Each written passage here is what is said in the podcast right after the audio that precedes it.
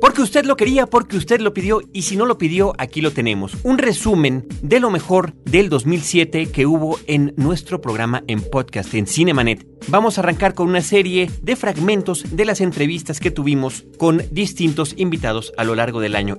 Le Cine, vive escenas. La mejor apreciación de la pantalla grande en Cinemanet. Carlos del Río y Roberto Ortiz al micrófono. Bienvenidos. Y para arrancar, aquí están las voces del doblaje de Shrek. Y desde muy, muy lejano nos acompañan Dulce Guerrero. Fiona. Así es, desde muy, muy lejano tuve que volver a ver a mis padres. Una tragedia se avecina y no les cuento más. Alfonso Obregón. Shrek. Yo desde muy, muy temprano estoy aquí. Pero vayan a ver la película. No les puedo decir nada porque tenemos prohibido decir cualquier cosa. Lo único que sí puedo decir es que el final es verdaderamente hermoso. Es increíble. Ricardo Tejedo. Príncipe encantador. Así es, vine en mi brioso corcel, pero me paró una patrulla porque hoy no circulaba. Así que tuve que venir caminando con Fiona, que me la encontré muy cerca de aquí. Muy a mi pesar. ¿Pero no te gusta mi cabello? No, es ridículo. Y sobre sus experiencias en el doblaje, nos comentan. Yo ya estaba en el teatro y en este asunto de la actuación. Entonces cuando conocí el doblaje dije, no, esto me gusta más. Mucho más. Me enamoré de veras del doblaje. Sí pagas un precio, el anonimato, porque es como un mundo secreto abajo de unas rocas, ¿no? Nadie sabe de nosotros, ¿no? Como el templo Como- mayor, ¿no? Como el templo mayor. Abajo de la catedral. Pero bien como abajo, ¿no? Pero tiene otras partes chidas, como estar sentado en la fila de atrás de un niño que te imita y que quiere ser tú. Empecé muy chavo. Estaba en una casa de, de actores que trabajaban en teatro y en cine y en carpa, que era la familia en clan. Me pusieron a hacer teatro desde muy chavito, a los cuatro años. Entre todos ellos estaba un señor que se llamaba Alberto Gavira, que ha sido uno de los mejores actores del doblaje, que hacía la voz del, del perro ese de pobrecitos, mis perritos.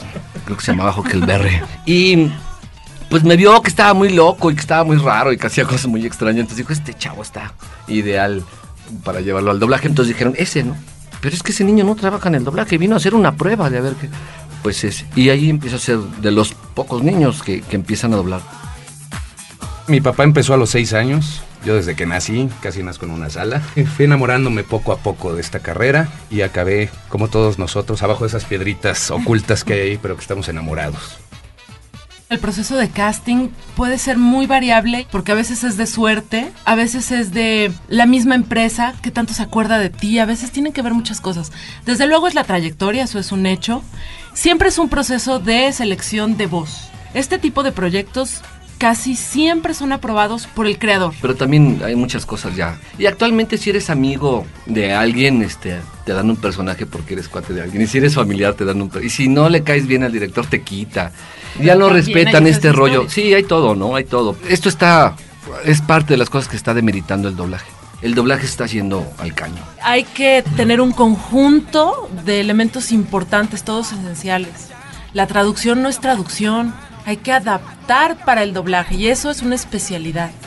Hay que tener el casting ideal. Es el caso de los Simpson, pues. Le están dando cosas que no están capacitados todavía ciertas personas para hacerlo. Yo como que quisiera no dejar de lado que las cosas cambian con la tecnología. Con la tecnología ya cualquiera puede trabajar, te editan, te ponen, te cortan, comprimes, expandes y ya quedó. Y no se trata de eso, yo creo que es de sacar la mejor interpretación como actor y utilizar eso como una herramienta. Eh, me decían, olvídate del libreto, olvídate. Si esto no le pones el corazón ahí, no sirve. Mira, de ser las princesas, ¿no? Desde Anastasia, Reina, las princesas ortodoxas convencionales, con Shrek dijiste "Es la onda. Porque es una princesa irreverente que no es vulgar, es irreverente. Exacto. Es real, ¿no? Yo hacía una serie que se llamaba Beverly Hills 90210. De ahí me empezaron a encasillar en puro galán juvenil. No, puta, ¿Quién eras? Brandon. Pero me divierte más hacer a un loco, hacer a Jack Sparrow me divierte mucho más que hacer a Brad Pitt en galán o lo que sea. O- hay personajes que son un reto, personajes diferentes, que rompen todos los esquemas. Eso es lo más maravilloso. Aun cuando yo redoblé La Dama y el Vagabundo, ¿no? Reina, mi personaje no hablaba como aquella reina de, de Doc, Hombre, sí, pero ya te lo he dicho, como hablaban en los, eh, ah, ya sabes, ahora es más ligero, es como que los tonos no son tan bailantes, no son tan estrictos. Como dice Dulce, ahora es más natural. Antes, vean, las series de los intocables, todo eso era todo muy arriba. Antes o gritabas o no te oían. O sea, 10 Hasta voces. no hace mucho. Sí, nosotros grabábamos juntos, todos el a- Todos, todos, todos metidos en una sala. Y si 10, tenías un 15. papel pequeño y salía en la, en la primera escena, en la- al medio y al final, te aventamos toda la película, ¿eh? Aunque ¿no? tuviera cinco frases, te tenías que esperar toda la película porque no había otro canal. Cuando salía una escena de policías con un megáfono, se ponía Te alguien con un megáfono, atrás de la sala. Te daban un y si había alguien en segundo plano, tú estabas en segundo plano mientras los otros estaban en primer Pero plano. pues hay plugins. No, y hablabas, hablabas con un teléfono para que subiera en el auricular. Entonces Pero actualmente ya llegamos cada quien solo. Ya ha ganado en muchas formas esto, porque el estar cuidando a una sola persona te permite estar cuidándole mejor la boca. Cómo se mueve la boca en el original del inglés. Entonces, a ver, vamos a pronunciar palabras que tengan que ver con el movimiento que está allá, ¿no? Te pueden cuidar mejor los niveles, que haces ruidos con las manos, guau, guau, guau. en las películas de DreamWorks cuidan que las regiones tengan también su toque, ¿no? En puntos clave, por ejemplo, somos las mismas voces, pero donde dice, qué chido estuvo, vamos a decir, qué chévere. Ahora, hay algo muy importante a tomar en cuenta. México representa el 50 y tantos por ciento del consumo del mercado latinoamericano. Quien muestra el billete Sí. habla más, ¿no? Y esto sí es muy importante, no solamente por el consumo monetario, sino porque México culturalmente sí tiene un impacto en Latinoamérica. Me estaba acordando de los picapiedra, que el Tata le metía Rocaducto. todo lo que se... No, pues era el rocaducto, por el viaducto, muchísimas cosas, y metía nombres, bueno, hay una de los picapiedra que dice Roberto Espío, por Roberto Espío, este, Charlie Ortigosa, por Carlos Ortigosa, y Quero Mota, que ese no sabemos quién era. Eran sus necesidades. Los créditos, mira, a mí personalmente, me importa un cacahuate garapiñado si me invitan o no me invitan a la primera de Shrek. A los medios solo les importa que estén banderas y que esté Eugenio Derbez. Está bien, pero ya que no vaya la señora, que no vaya un servidor, que son las voces en español. Está absurdo el asunto. La mayoría de la gente que está ahorita en el doblaje es mediocre y no sabe exigir. Como consecuencia de eso, las compañías te tratan así. Este error de que los créditos están hasta el final. Y bueno, algunos lo ponen cuando ya salió DDS, Dolby Stereo, THX, ya se fueron negros, ya, ya, ya, ¿no? Una vez más, todo es de lana. Hay ejemplos pocos, pero pues Anastasia los tiene terminando la película, los tiene animados, pero costó mucho dinero. No va a crear ninguna diferencia práctica porque nadie se va para aplaudirte, ni a tomarte fotos, ni nada. Es una forma de respeto.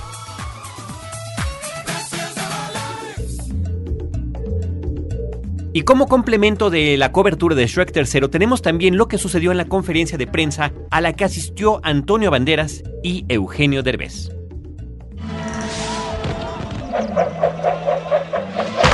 ¡Escucha, ogro! Pedí piedad. ¡Gato! ¡Copota! ¡Ah! ¡Voy a matar a ese gato! En la segunda parte, para mí, el- eh, la dificultad realmente que me encontré en la primera fue simplemente el desconocer el medio. No había realizado jamás una película de animación. Además, mi propia condición de, de actor, digamos, handicap, entre comillas, yo llegué a los Estados Unidos sin hablar la lengua inglesa, eh, yo jamás pensé que me iban a llamar para la utilización de mi voz, simplemente. Por lo tanto, no sabía lo que me estaba enfrentando. Resultó que una vez conocido el método, cómo se hace, resultó eh, embarazosamente fácil. Esa es la verdad. Eh, nosotros, en mi caso, yo me voy a- al estudio a divertirme. ¡Ay, mamá! ¡No, por favor! ¡Piedad! ¡Os lo suplico!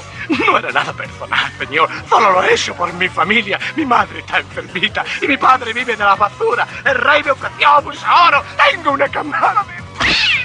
Lo único que ha sido un poquito diferente, un poquito más complicado, ha sido que además de hacer la versión original, que como vosotros sabéis no está aplicada al dibujo, no está aplicada a la animación, sim- simplemente es, eh, nosotros trabajamos con la voz, que es el primer, la primera parte del proceso, digamos, creativo de formación de la película, eh, y, y- y ellos nada más nos ruedan con una cámara, ese, ese material después se lo dan a los animadores para así pueden rescatar detalles de tu propia expresión corporal que después aplican a, a la animación, lo cual es bastante friki, ¿no? cuando te vas al cine y ves que el gato hace cosas que tú haces, ¿no? Pero después en este caso sí ha habido el doblaje a la versión española y también este año me he animado a hacer la versión italiana. Algunos no entienden cuáles son sus límites. y puede que en la cuarta me anime, y esto no es un chiste, me voy a animar con la versión japonesa. Porque hice algunos comerciales en Japón y aunque parezca inaudito, pero el, el idioma japonés tiene algo que ver con el idioma español. Sí, lo mismo dijo Rey. Naturalmente, como el personaje fue concebido con un acento, pues eh, se admite ¿no? que, que el personaje tenga un acento, incluso cuando hago la versión española. Porque fíjate, en la segunda versión yo hice dos versiones en, en español, una en castellano propio de Valladolid, hablando muy bien, y la otra con una versión andaluza. Pero a los distribuidores y exhibidores eh, hispanoamericanos les interesó mucho la posibilidad de tener también la versión andaluza y esa fue la que quedó para todos los mercados.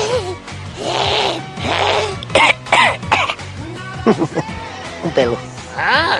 ¡Qué marrano eres! De alguna forma, los, los dos personajes, tanto el personaje del, de Burrito como el personaje del gato, en realidad son dos solitarios, ¿no? Son dos personajes que no tienen eh, historia por detrás y por delante. Y en realidad toda la relación de amor y odio que existe entre los dos, que yo creo que genera gran parte de la comedia de, de la película, eh, es simplemente por conquistar la amistad de Shrek, al encontrarse absolutamente solos por, por eso, es por lo que disputan ellos. Pero eso ya te digo, es yo creo que de alguna forma también una fuente eh, de comedia, y así se usa. ¿no? Soy el amor de mi vida.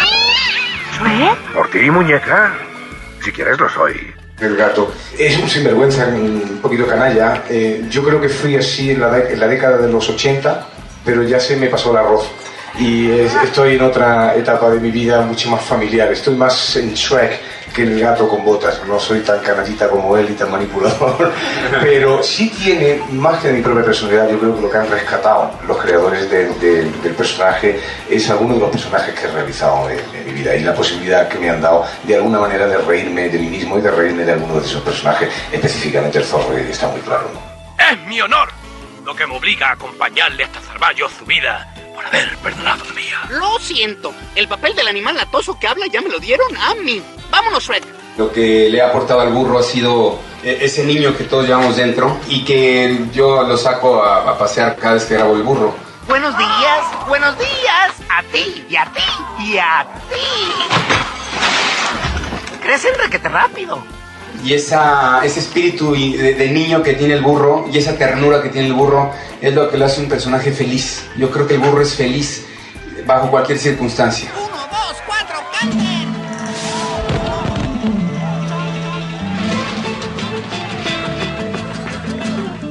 Y esto dice así. Trabajar con él, mira, yo no lo he visto nunca realmente como actor. Eh, lo conozco eh, poniéndole la voz a un personaje como el de Burrito. No es fácil. Una vez un granjero me quiso cambiar por un kilo de frijoles mágicos. Eso nunca lo superé. No es fácil porque él tiene que adaptarse a un actor como Eddie Murphy que trabaja a una velocidad de vértigo en inglés. Otro día en una fiesta jugaron a ponerle la cola al burro conmigo. ¿Y qué crees? Me picotearon las nachas. Nosotros necesitamos más palabras para expresar una idea. El inglés es muy rápido y, y él tiene que hacer un trabajo extraordinario. La tercera parte no la he visto, eh, pero cuando vi la segunda me quedé sorprendido ¿no? de la vida que le había dado al personaje. Cinemanet, un saludo para toda la gente de Cinemanet. Es su amigo Eugenio Derbez.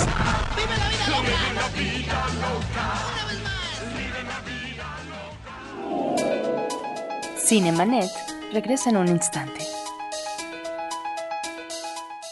Ahora, diseñar y hospedar su página web será cosa de niños. En tan solo cinco pasos, hágalo usted mismo sin ser un experto en Internet. Ingrese a suempresa.com y active ahora mismo su plan. Suempresa.com, líder de web hosting en México. Lo mejor del diseño y las artes gráficas lo encuentras solo en CMYK, un podcast de frecuencia cero. La vida vista desde el fascinante mundo de los colores. www.frecuenciacero.com.mx Historias múltiples en tiempos cortos. Cinemanet. Regresamos.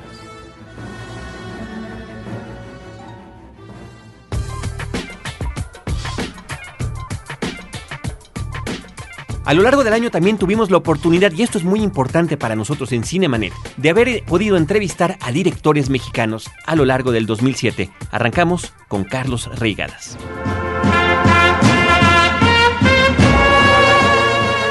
Siempre he hecho todo siguiendo simplemente mi propio gusto.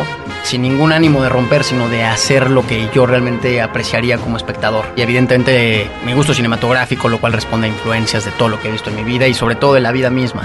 Yo era abogado y cuando pensé en que algún día haría películas y decidí cambiar e intentarlo, empecé a hacer mis cortometrajes y me planteé hacer la primera película para ver si podía hacer cine de verdad o no. Fui a la barranca de Mestitlán, que era un lugar que conocía desde niño, y planteé finalmente un tema de la adolescencia, aunque es una pregunta para toda la vida, y que es ¿por qué no suicidarnos? ¿no? Camus decía que era la pregunta única, la primera de todas. La película se está contando con el lugar mismo y ese lugar mismo es los personajes o es otro personaje, pero incide siempre en los personajes y sí me, me deprime un poco o me resulta triste esa visión del campo caricaturizada, donde siempre está el borracho, el malo macho, el que va en caballo, el que toma pulque abajo de un maguey gigante. Me parece exactamente lo mismo que las telenovelas, donde se supone que todo ya está codificado y donde no hay lugar para las sorpresas. El principio de la actuación que es una idea bresoniana, no mía, que la describió muy bien. Básicamente la idea de que los actores pertenecen al teatro, o la actuación pertenece al teatro. Creo que realmente el cine tiene una cualidad distinta y es que la cámara y el, el micrófono captan eh, la esencia de lo que tienen delante. Y si es un ser humano, pasas directamente a su naturaleza planifico mucho la película, la visualizo y casi la encuadro prácticamente antes en la cabeza. Lo que sí, no cabe duda, es que trato de dejar que los regalos que te da la realidad, las sorpresas de la naturaleza o de la gente cuando se equivocan, por ejemplo, para mí enriquece a mi visión precisamente porque mi imaginación es menor que la vida real y que la riqueza de los seres humanos, ¿no? Batalla en el cielo, o mi abuelo que dice que la verdadera batalla es no salirse del cine. Total que es una película que yo quiero mucho. Quería hablar de la ciudad que yo conocía, donde nací, donde crecí. En esta yo creo que hablé de temas sociológicos y de la justicia o injusticia no solo del hombre, sino de la propia naturaleza. Y entonces la pregunta filosófica de si el hombre deja de hacer el mal a los otros por religión o por principio ético o por principio natural, se me acusó de feísta y de que yo trataba de estetizar la fealdad, ¿no? Y no sé qué tanto. Nunca he pretendido estetizarlos ni explotarlos, sino simplemente contemplarlos tal como son y respetar el realismo de la vida y, la autenticidad de las cosas que hay ahí. Para mí lo verdadero es bello siempre y lo disfruto. Esa belleza también es cruel, ruda, eh, violenta. Y ves que así es el mundo, es, es hermoso y es violento al mismo tiempo, igual que nosotros mismos, ¿no? Estrenamos el viernes 12 de octubre, Día de la Raza, para conmemorar una raza más de las que hay en este país, los menonitas germánicos. Es una película tierna, con mucha identificación a nivel emocional con los personajes, en la que más lo he buscado y logrado de mis películas. Una película también de un conflicto, yo diría un conflicto emotivo, humano, individual, el conflicto del amor eh, que se puede presentar, y que a muchos hombres se les presenta a lo largo de su vida y es el qué tan legítimo es dejar de amar a alguien que has amado y que te ama. La clave por la que decidí hacerlo entre ellos es una sociedad homogénea, donde la lengua es una lengua neutral, desconocida para todos menos para ellos, por lo tanto se requerirán de subtítulos en cualquier parte del mundo y así te concentras en la esencia de lo humano nada más. Para mí cada película es una necesidad y un fin en sí mismo y así es como he trabajado desde que empecé hasta hoy.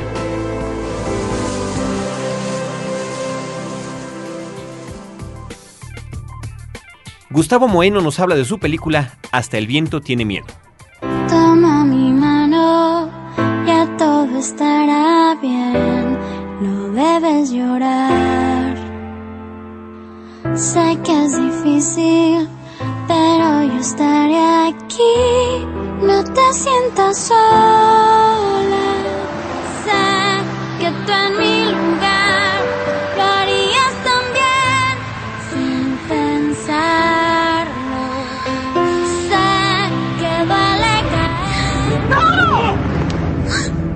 Bueno, yo lo que veo en eh, el momento de tomar el guion de Tawada, yo no había vuelto a ver la película desde, desde que era niño y bue- me reencuentro entonces con este mundo de Tawada a través de- del guion. Además, este, pues las hojas eran las hojas originales que había tecleado Tawada, ¿no? Entonces tenían ahí una vibra media, media extraña.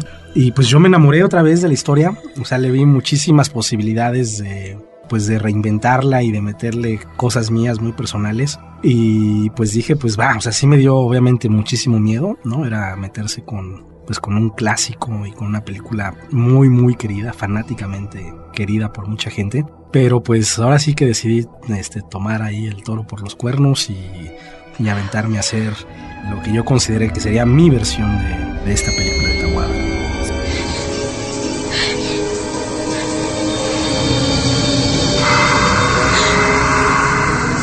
pedimos que te manifiestes, Andrea. Bueno, pues hasta el viento tiene miedo. eh, trata sobre un grupo de, de chicas que están encerradas o bueno, que están internadas en este lugar de, de que Una clínica, una ¿no? clínica de recuperación porque tienen problemas de anorexia, de bulimia, de drogadicción, etcétera.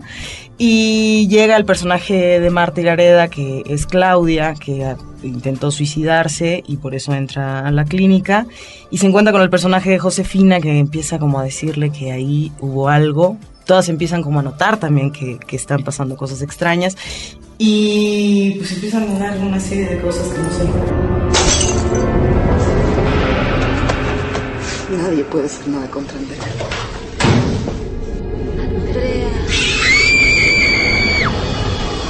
Creo en general que el cine mexicano debe hacer cine de género, también apostarle así como está el, cine de autor y, nuestra gran pasión por el melodrama y debemos también apostarle al cine de género porque es algo que, también le, interesa al público y que es también una manera de, hacer que el público vaya a ver películas mexicanas. Y que también es un género que hasta los cineastas que, admiramos hoy, como Roman Polanski, por ejemplo, Stanley Kubrick, Steven Spielberg y cien mil gentes más, incursionaron in- incluso cuando empezaron sus carreras y no fue de gratis, fue porque es un género que yo creo que va pegado a las entrañas, ¿no? Hay que meterle todo el corazón y las entrañas y el estómago y la sangre y un cineasta eh, que inicia tiene está ávido de poder plasmar algo de sí en la pantalla. El cine de horror te lo permite porque además te deja experimentar. Nada te salvará, ni siquiera la muerte. Diego Luna también en conferencia de prensa nos presentó su documental Chávez.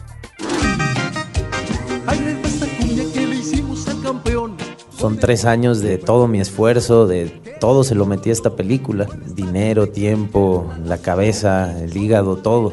Por lo pronto agradecerle también a todo el, el equipo de trabajo que me creyó en esta película y que, y que me acompañó. Agradecerle a Pablo y a Gael que me, que me, pues me dieron el último empujón. Para nosotros es un placer, hablo como Canana, tener nuestra segunda película como distribuidora, que es pues un riesgo muy importante que estamos tomando, sobre todo pues con el afán de apoyar este nuevo cine mexicano que está surgiendo y que hicimos nuestros pininos con el violín, que le está yendo increíble, mucho gracias a ustedes. Y ahora vamos con Chávez, que es otra apuesta ahora producida por la casa y que es realmente la primera película después de Dramamex que, que, que da la cara. ¿no? Creo que el box ya en nuestra cultura tiene una raíz fuertísima. Entonces sí creo que existe en México un renacimiento muy fuerte del box. Entonces creo que el box es, es nuestra apuesta. Julio César Chávez es, yo creo, la, la figura más importante que ha tenido el deporte de este país. Pensar en un hombre que por casi 14 años no perdió y que por 11 años y medio fue el campeón del mundo en lo que hacía, es muchísimo. Y bueno, pues Julio César significa mucho para toda mi generación. Es un tipo que lograba que México entero se paralizara. A mí me parecía importante que hubiera un documento que retratara eso y que hablara de esa figura y que lo pusiera en su lugar como se merece. Y sí hubo muchas cosas que no me quisieron contestar y muchas cosas que tuve que preguntar más de una vez. Con Julio me fui ganando la confianza poco a poco, pero con los otros personajes, con muchos solo tuve una sesión. La más dura de todas fue Mike Tyson. Una porque no se le entiende nada cuando habla y la otra porque el tipo nos dejó dos horas esperando abajo en el, en el lobby del hotel y pues para mis pulgas yo empecé a decir, pues ya, ¿para qué lo entrevistamos? ¿Quién es Mike Tyson? ¿Quién le importa Mike Tyson? y cuando ya dijo, ok, are you ready? Y le digo, sí, sí, ok. Bueno, tengo prisa, ¿eh? Y yo así, no, ¿cómo que tiene prisa? Hijo de su... Luego sí hubo muchos temas que la gente se guarda, ¿no?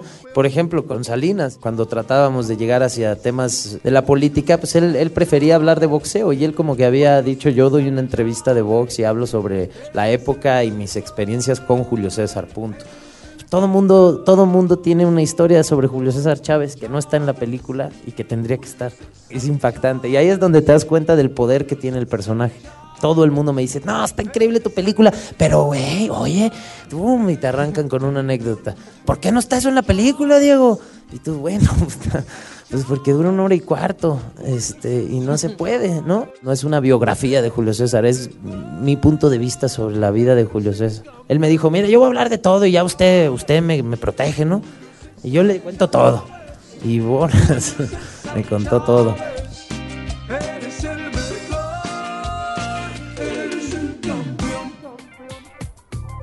La ópera prima de Patricia Arriaga, La última mirada. La película son dos anécdotas. Es la historia de Homero, un pintor español que vive en Querétaro, que descubre haber heredado de su padre una ceguera progresiva. Y el mundo como él lo conocía se le acaba. Y tiene que reencontrar el camino y reencontrar el sentido de la vida, puesto que lo pierde. Y de manera paralela es la historia de May, una chiquilla que su madre se va a Estados Unidos de emigrante y la deja a cargo de sus abuelos en un paradero en el desierto queretano, en una vieja estación de tren, y ella debe trabajar en este lugar a cambio de comida y hospedaje para ella y para sus abuelos. Y el mundo como May lo conocía también se detiene y ella tiene que volver a encontrar un mundo, un sentido a la vida. La historia es una historia de destino, un poquito jugar a Dios, que es un privilegio que tenemos los escritores. Digamos que es la anécdota general de la película. Una chiquita, que es el caso de May, con un gran talento y una gran sensibilidad, es un alma muy fina lo que me interesa mostrar es que existe esa fineza de espíritu en los mexicanos. Tal vez aquí encontramos uno de los logros de la cinta, que está construida con pequeñas historias. Yo leí hace muchos años que la diferencia entre las estructuras hechas en cine eh, por mujeres y por hombres estaba en la narrativa lineal unidireccional en el caso de los hombres y que las mujeres hacíamos, era una escritora americana que lo decía, quilts, esas colchas que tejen mucho en Estados Unidos, que son cuadritos que van uniendo, y que nosotros las mujeres tendíamos a ver la vida así, de esa manera. Y cuando estructuré la, la película, el largometraje, pensé en eso, dije, así lo quiero hacer. La enfermedad es ficticia, el pintor vive de la luz, todo es luz, y, y ahí de ahí inventé esta ceguera y terminé con el rojo porque el rojo me era muy importante porque necesitaba un color que reforzara el concepto dual de la película. El rojo tiene la lectura de violencia, sangre, peligro y por otro lado de pasión, amor y cualquiera puede dar esas dos lecturas. Si te fijas hay dos polos. Mucha de la visión de la sociedad mexicana es que las mujeres siempre son o santas o prostitutas. Entonces lo que hice fue tomar estas dos figuras y tratar de darles la vuelta. Yo quisiera preguntarte acerca de los personajes. May se llama Esmeralda en realidad. Te dan un gran nombre y te tratan como chiquita siempre, no May que además May en chino quiere decir bonita. El abuelo es un afanador de Canal 11 que cuando yo lo veía que trapeaba un día le digo, Jesús, ¿no quiere actuar? ¿No quiere ser, actor? Me dijo, sí, sí, quiero ser actor. Siempre con sus lentes chuecos, sí, así como es el personaje. Y en hablo, ¿no? Sí, exactamente. exactamente. Oye, y finalmente el perro. Ah, sí, Rey. Rey lo llevé porque tiene un ojo de un color y un ojo de otro color y me pareció que funcionaba perfecto para la historia. Patricia, ¿algún comentario final para nuestros escuches? Nada, que vayan a verla porque hay que apoyar cine mexicano. Muy bien. Sí, que vayan.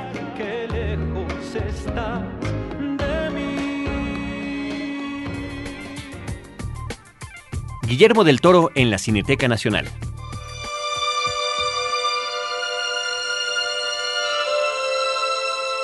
Con motivo de los múltiples reconocimientos y premios que el cineasta Guillermo del Toro ha recibido en los festivales, la Cineteca Nacional ha organizado una retrospectiva.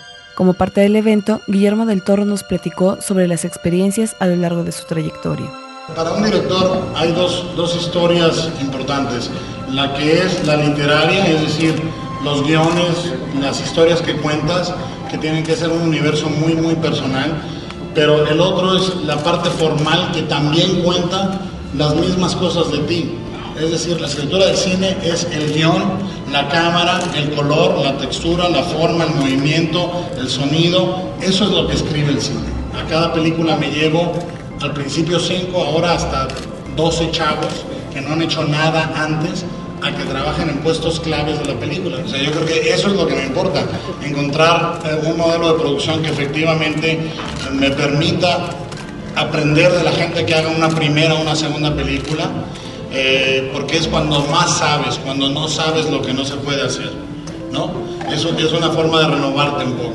Me encantaría, digo, me encantaría hablar con Slim y decirle que si me presta su lana un rato, para acabármela financiando cientos de películas, pero lamentablemente no siempre es posible. Mis experiencias con productores eh, que han sido positivas han sido los productores que son ausentes, están ausentes cuando no los necesitas y están presentes cuando los necesitas. Los otros son infumables. Y yo creo que es muy bonito actuar de guarura de alguien que empieza para que no le pase lo que me pasó a Mimic, ¿no?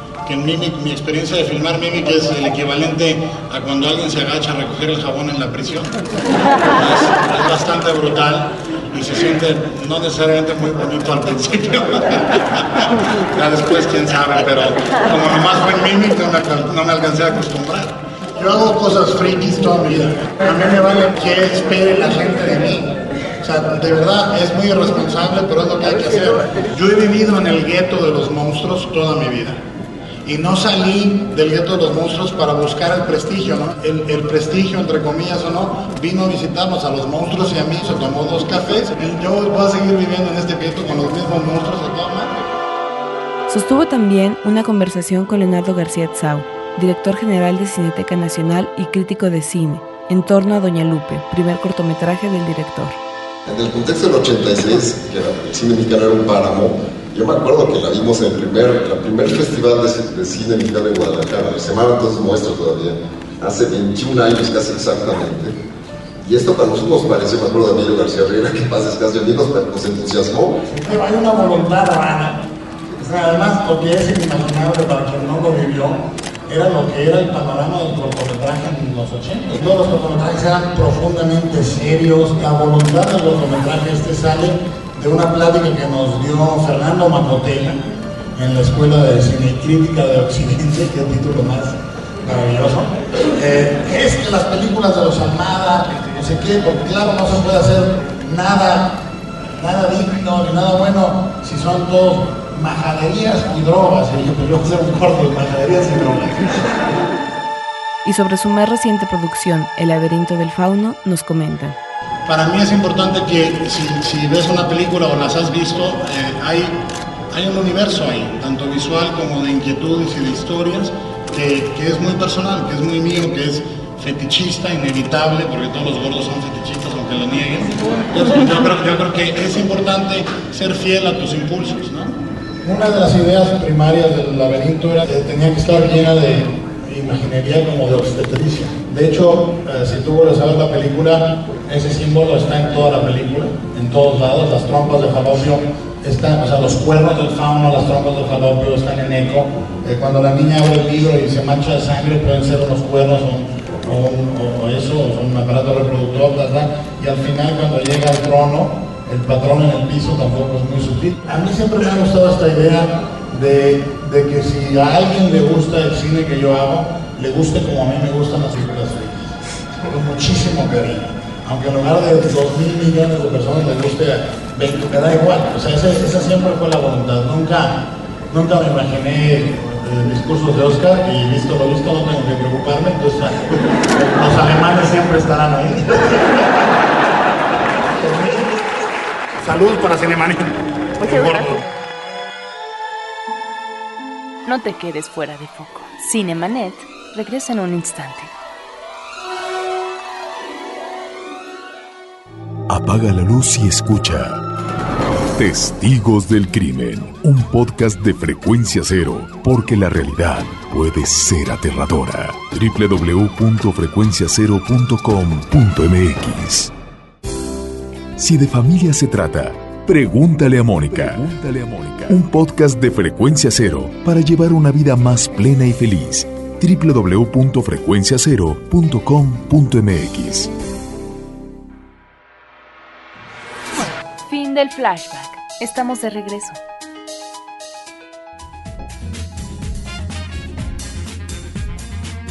En Cinemanet también tuvimos el 30 aniversario de Star Wars, La Guerra de las Galaxias.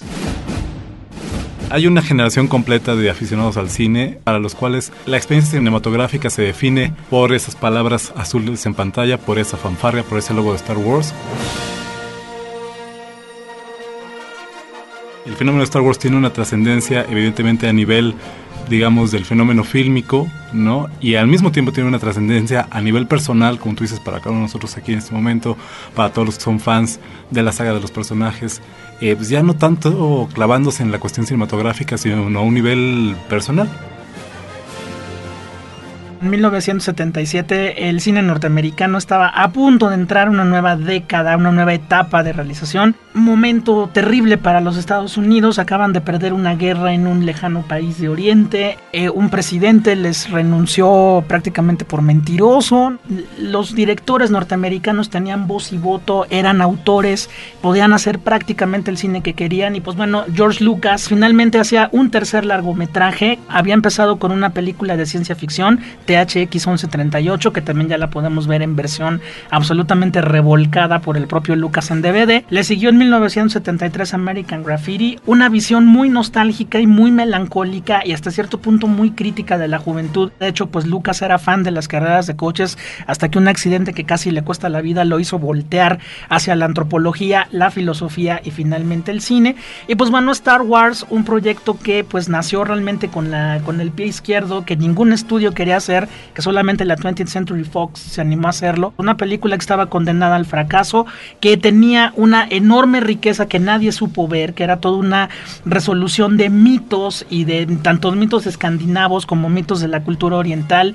El, digamos, la trama de la película se la había robado de la fortaleza escondida de Akira Kurosawa, en el sentido de que, bueno, dos aventureros tienen que ir a rescatar una princesa de un castillo, de una fortaleza, que bueno, en este caso sería la estrella de la muerte. Y pues finalmente Finalmente el 25 de mayo de 1977 la película se estrena y pues de ahí en adelante ha sido realmente uno de los grandes mitos de la historia del cine, ¿no? Lucas es curioso porque eh, él odia las computadoras, ¿no? Incluso sus guiones siempre los escribe a mano y en hojas de papel y es un poco pues paradójico, ¿no? Lucas con Star Wars hizo la ciencia ficción accesible y divertida, ¿no? Antes de Star Wars las películas de ciencia ficción eran serias, llenas de jerga científica y de metáforas políticas, ¿no? La ciencia ficción normalmente va hacia adelante. El que Lucas de entrada diga hace mucho tiempo en una galaxia muy lejana le da todas las libertades del mundo para hacer lo que se le pegó la gana Incluso en la misma música de Star Wars, John Williams logró revivir los grandes scores orquestales conforme fueron avanzando episodio 1, episodio 2, episodio 3, sí fui sintiendo una gran tristeza en, mi corazón cinéfilo por ver cómo esa mitología ya no fue aceptada por la nueva generación. Los abusos del propio George Lucas en torno al mito de Star Wars, ¿no? Que es estar jalando tanto la hebra que de repente episodio 3 ya nos quedamos solos prácticamente los que nos gustaron las primeras películas. Digamos dentro de la historia del cine creo que el lugar de Lucas es muy importante. Es un cineasta que ha logrado combinar esta cuestión de expresión personal con la cuestión industrial. En el momento en que se apagan las luces, empieza la fanfarria y sale el logotipo de Star Wars en pantalla, tú vuelves a tener 6 años de edad.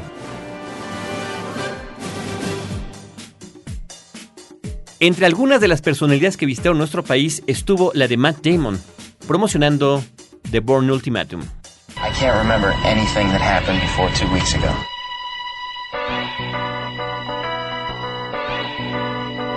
Con motivo del estreno de la cinta Born el Ultimatum, Matt Damon visitó México y en conferencia de prensa nos habló, entre otras cosas, de su experiencia con el director Peter Greengrass, los directores con quienes quisiera trabajar y algunos futuros proyectos.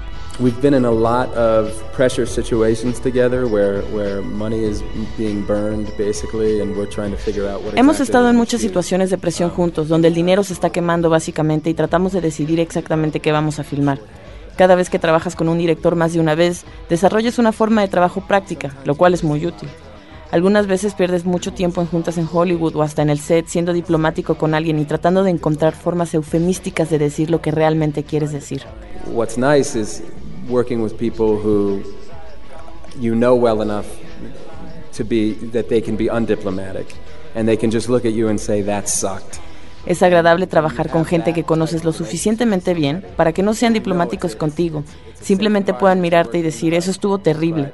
Cuando tienes este tipo de relación con alguien, aunque sepas que estás en un ambiente a salvo para trabajar, sabes que serán brutalmente honestos contigo, porque igual que tú están buscando la mejor película posible. Para mí es la mejor forma de trabajar. Alfonso Cuarón and, and, and Guillermo del Toro too. I mean, Pan's Labyrinth, it was amazing. So, Yo diría Alfonso Cuarón y Guillermo del Toro también. El laberinto del fauno fue sorprendente. Soderbergh me dijo el año pasado después de los Oscars. Se perdieron en los Oscars este año. La verdadera historia era sobre directores mexicanos. So yes, I definitely want to direct. It's just a matter of finding the right material to to start with. Sí, definitivamente quiero dirigir. Es solo cuestión de encontrar el material correcto con el cual empezar. Spielberg siempre me dijo, comienza muy pequeño y ve si tienes el talento para contar una historia en cine. So if any of you know Alfonso Cuarón and want to beg, beg a, job for me, that'd be great. Si te quedaste con ganas de más, no te pierdas próximamente la conferencia completa en nuestra versión podcast por frecuencia cero. Visita www.cinemanet.com.mx y llévate a Matt Damon y lo mejor del cine en MP3.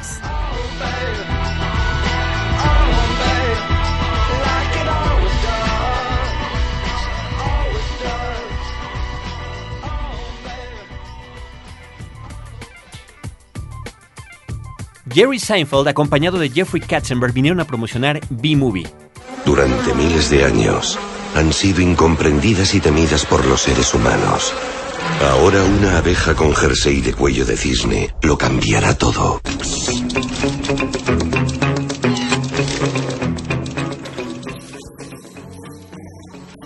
La inspiración para la película viene de, bueno, tengo tres niños.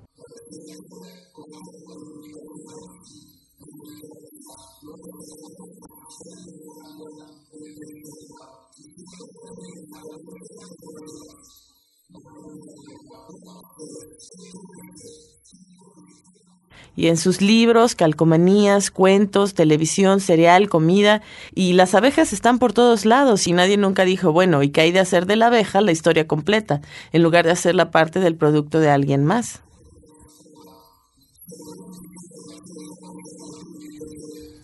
En la abeja porque es un insecto muy especial, muy sofisticado, muy inteligente y chistoso.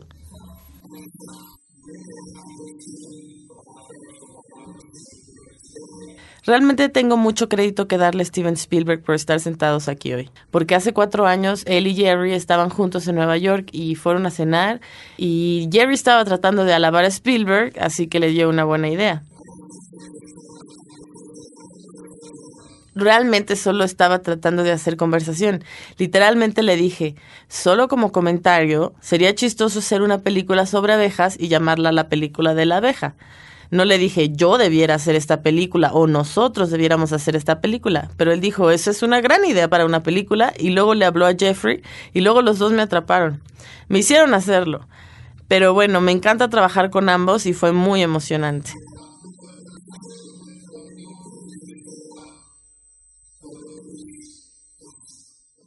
La magia con B-Movie son las abejas. Es la única B-Movie con abejas.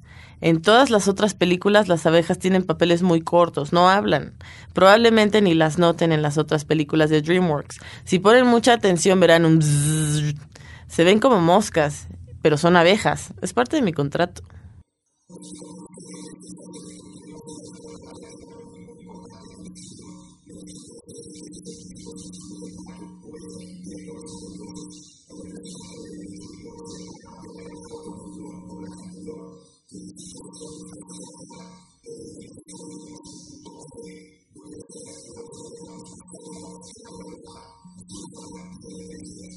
Jerry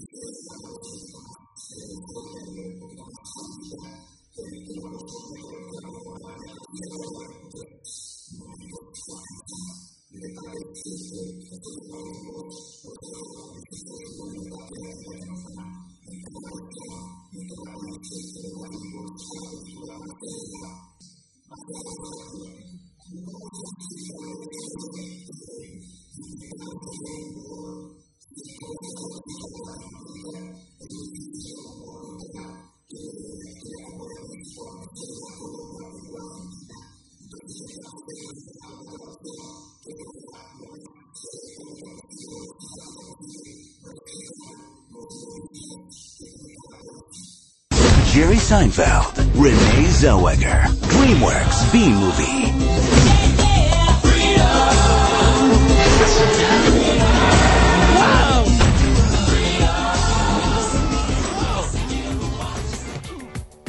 Y finalmente, otro aniversario importante para nosotros fue el del vigésimo quinto aniversario de la película de ciencia ficción Blade Runner. Si una película de culto hay en la década de los 80 es muy probablemente Blade Runner, no una película controversial en más de un sentido por eh, las leyendas, de lo problemática de su producción, por haber sido una gran apuesta en el campo de la ciencia ficción. Estamos hablando justamente del boom que siguió en el género al estreno de Star Wars a finales de los años 70, ¿no? Y vamos, una apuesta que no se vio realmente realizada en la taquilla en su momento. Y sin embargo, con el paso de los años, la poderosa mezcla que tiene de una historia fascinante, de una producción espectacular, un futuro distópico como nunca se había visto realmente en el cine hasta ese momento. Bueno, pues han creado una película que a, a la distancia, tantos años después, aquí estamos todavía hablando de ella, ¿no? Blade Runner cuenta la historia de, bueno, la ciudad de Los Ángeles en el año 2019. Eh, la humanidad ya ha creado cyborgs, replicants. Son seres humanos artificiales para realizar trabajos que nadie quiere realizar. Son seis los que han escapado y llaman a un- una especie de exterminador rastreador, que es un Blade Runner, a encontrarlos y eliminarlos en la ciudad de Los Ángeles. El Blade Runner es interpretado por Harrison Ford. Una historia que se desarrolla básicamente en la noche. Tenemos el ingrediente infaltable de la femme fatal, ¿no? De la mujer que representa la perdición de alguna manera del personaje en el género del film noir, ¿no? En este caso, eh, Rachel. Y que es, bueno, representa el amor prohibido, ¿no? Eso que no puede obtener y que va a causar, repito, la perdición del personaje. Entonces todos los elementos están ahí del film noir mezclándose de una manera muy interesante. De hecho, en realidad, The Thing, el remake de John Carpenter a la película clásica CNB de los años 50, se estrenó el mismo día que Blade Runner. Y a las dos les fue muy mal. 25 de junio de 1982. Y T el extraterrestre se estrenó ese año, durante muchos años, la película más taquillera de la historia. Bueno, hay un libro que entre los fans de Blade Runner es muy famoso que se llama Future Noir, The Making of Blade Runner. Paul M. Salmon se llama el autor. Son entrevistas. Bueno, y una, una productora asociada, un asistente de dirección, lo describe perfecto lo que fue la, la filmación de Blade Runner. Un monumento al estrés. Uno de los problemas fue que Riley Scott venía de, de filmar siempre en Inglaterra, sus comerciales, y llegaron a filmar Blade Runner en Estados Unidos. Con todas estas exigencias de Riley Scott empezó como director de arte y, y bueno, su visión creo que es donde más brilla la dirección de arte de Blade Runner es un hito en el cine. Y los cruz gringos brincaron, ya no querían, se les hacía obsesivo. Hay una anécdota muy famosa de la tensión en el set de Blade Runner, es lo mal que se llevaron Harrison Ford y Riley Scott en, el- en la filmación. Que nunca Harrison Ford había hablado de ello hasta creo que el documental que viene en, en este DVD, el de la versión definitiva. Venía de películas de La Guerra de las Galaxias, Cazadores del Arca Perdida, y esta él veía en, Blade Runner una oportunidad de, de actuar, de desarrollar un personaje. Y bueno, cuentan que se juntó con Riley Scott y desarrollaron mucho el personaje. Sin embargo, cuando empezó el rodaje, Riley Scott ni volteaba a ver a Harrison Ford, no lo pelaba. Ahí, ahí lo tenía y él se la pasaba ocupado con sus props, con la iluminación. Y Harrison actúa, di tus líneas y por favor, no te muevas mucho, que ahí te ves muy bien, sí. Harrison Ford comenta que para las chavas del set, este, Riley Scott sí tenía tiempo, ¿no? Pero para él no. Y casi creo yo podríamos hablar de una ciencia ficción con todos los elementos antes de Blade Runner y una ciencia ficción después de Blade Runner. Más allá de las controversias, Cada espectador hace la película suya. Porque nada mejor que el cine, Cinemanet en podcast. Y con eso es con lo que iniciamos el 2008, rememorando lo que aconteció en el 2007 y esperemos que muchas, muchas oportunidades distintas y diversas se nos presenten también en este nuevo periodo. Felicidades a todos y gracias, gracias por escuchar Cinemanet. Los créditos ya están corriendo. Cinemanet se despide por el momento. Más en una semana. Vive cine en Cinemanet. Frecuencia cero. Digital Entertainment Network.